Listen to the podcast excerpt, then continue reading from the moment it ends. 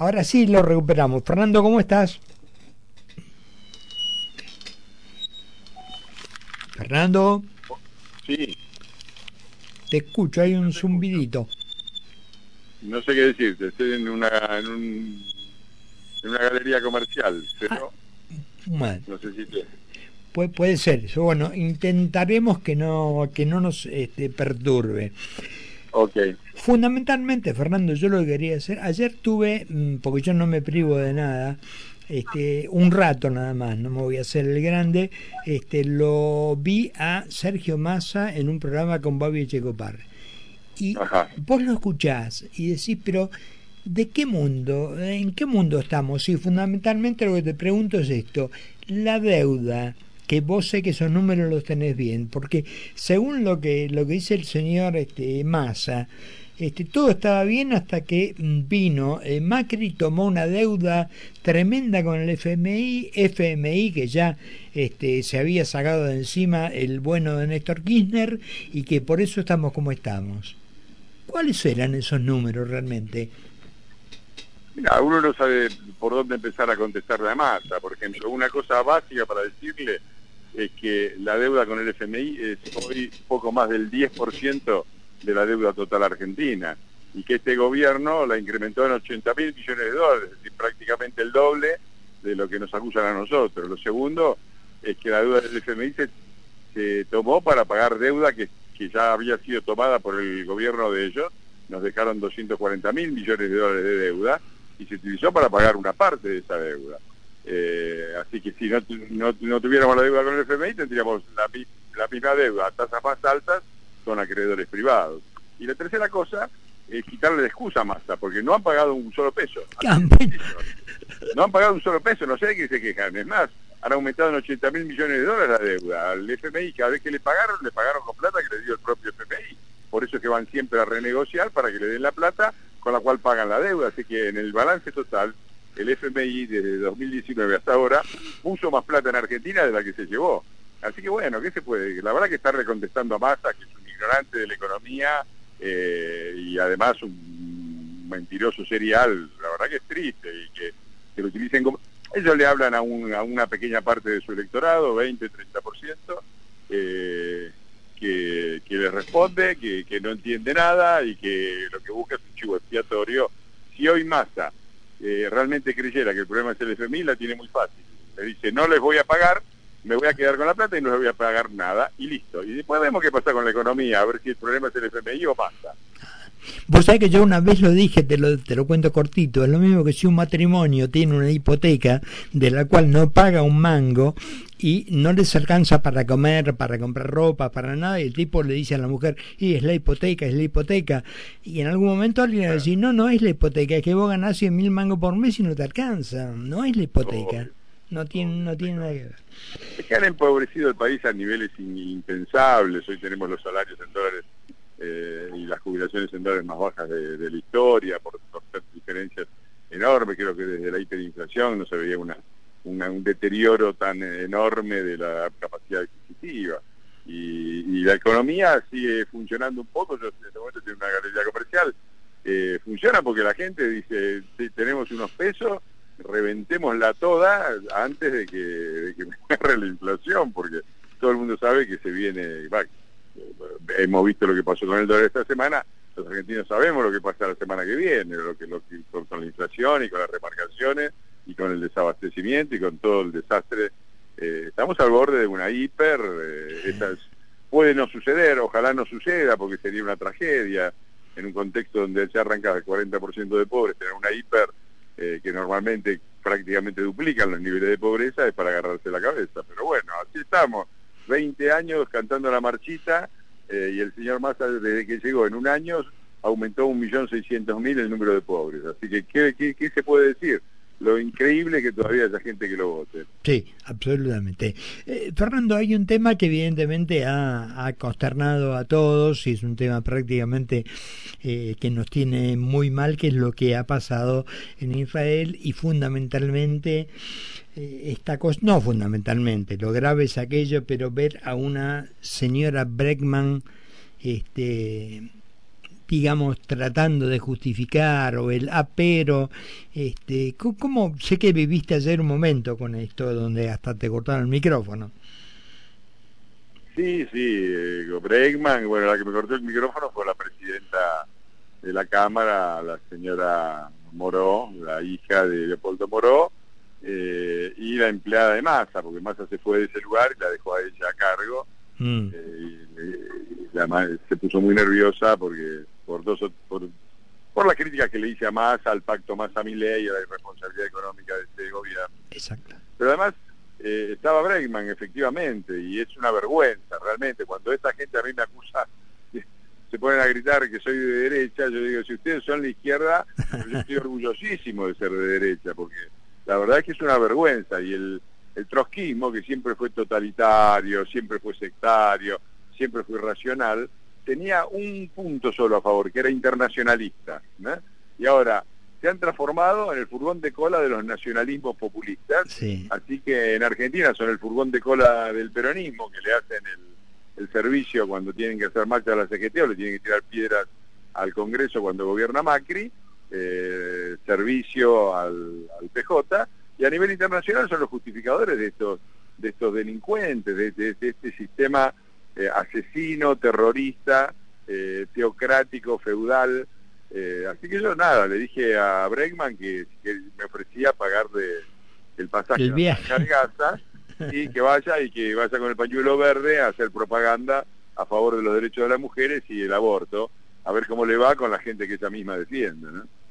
Además, Fernando, yo digo, se puede ser tan, bueno, o no, qué sé yo, por ahí los seguidores son eh, tan fanáticos, tan con tan poca preparación, lamentablemente, que lo que buscan, es la mejor clientela, que no pueden ver que un día te salen con el pañuelo verde a defender, no sé, el orgullo gay o la que vos quieras, y al otro día están matando mujeres como si fueran este no sé qué, y nadie mueve un pelo, y no hay nadie que pare y diga, che, para, para un lado hacen un escándalo y para el otro con la misma circunstancia, con el mismo acontecimiento, no se mueve un pelo, no hablan.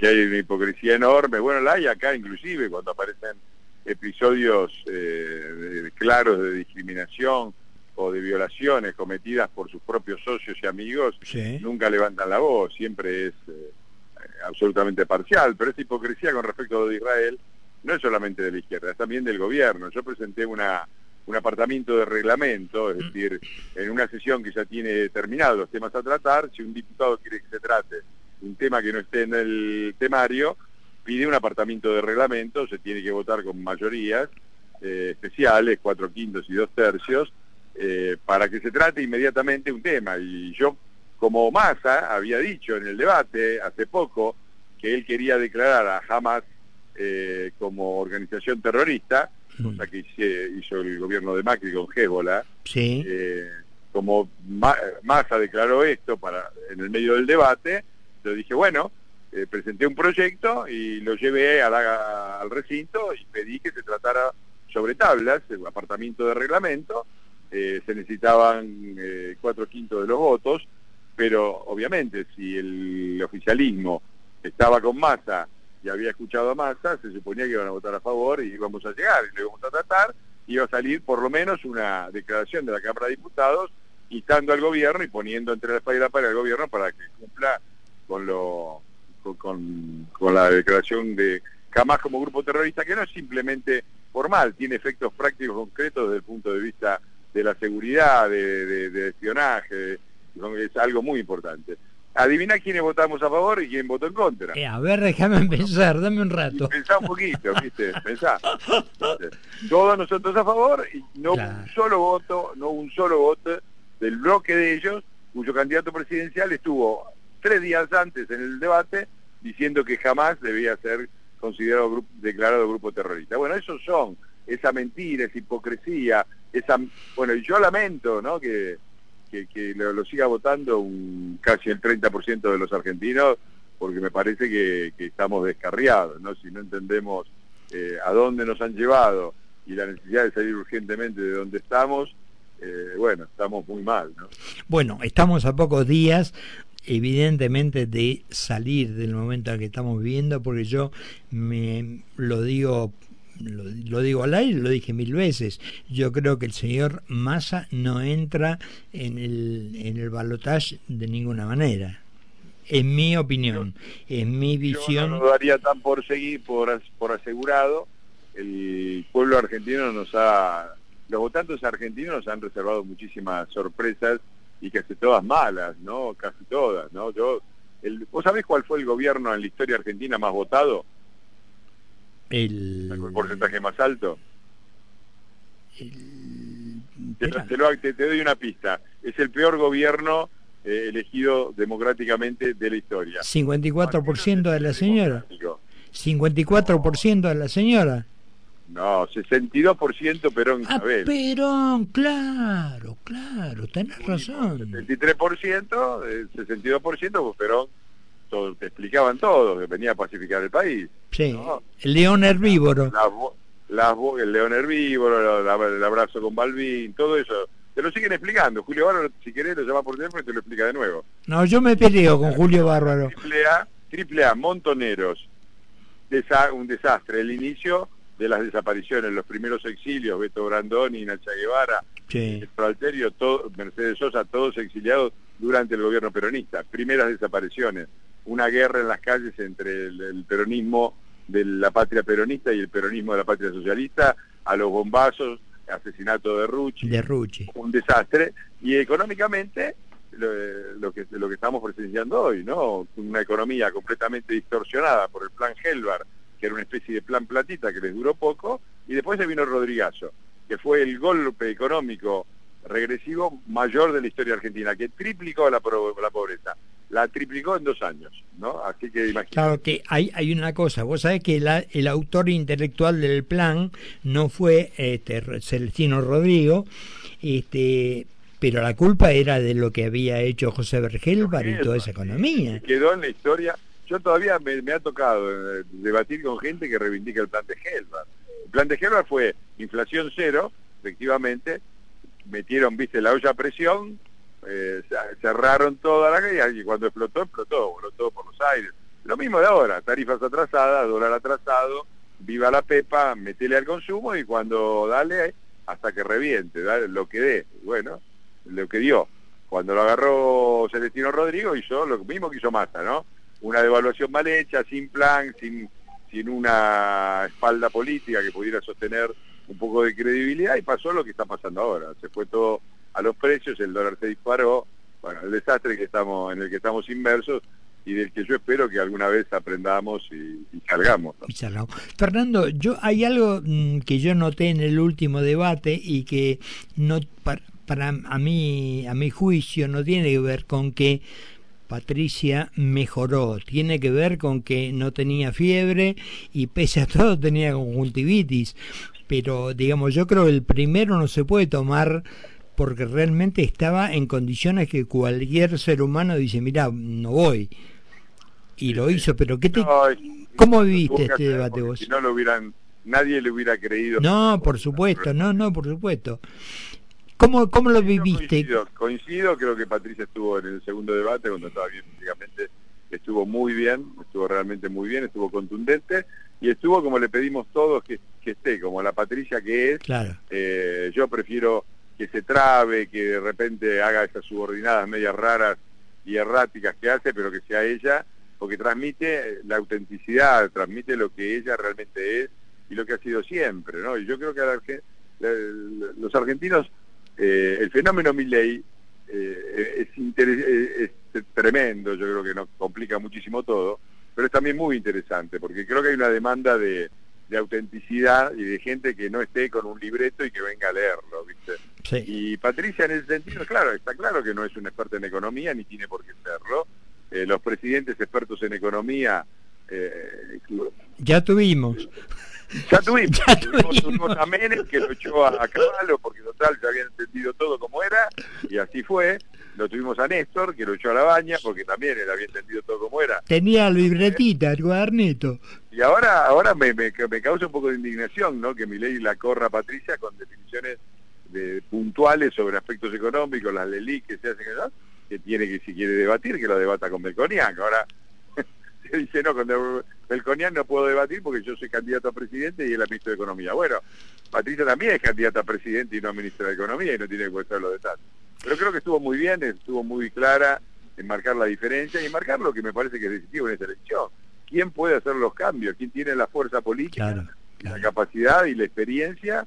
Como viste, porque claro, vos eh, Argentina tiene récord mundial, debe ser el único país en el mundo en donde un, grupo eh, puede llegar a la presidencia de la nación y tiene chances todavía Milei, claro, me parece que es un candidato que tiene chances junto con Patricia, me parece que se va a definir entre ellos.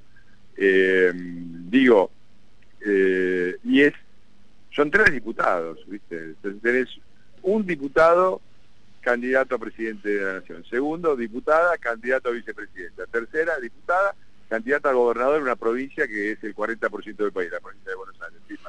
Digo, digo, con tres armas en, en, ningún lugar del mundo armas un gobierno, mucho menos en Argentina. Ah. Después cuando vas y tienes que hacer la lista, viene más y te dice, me pibe, te armamos nosotros acá, ¿viste?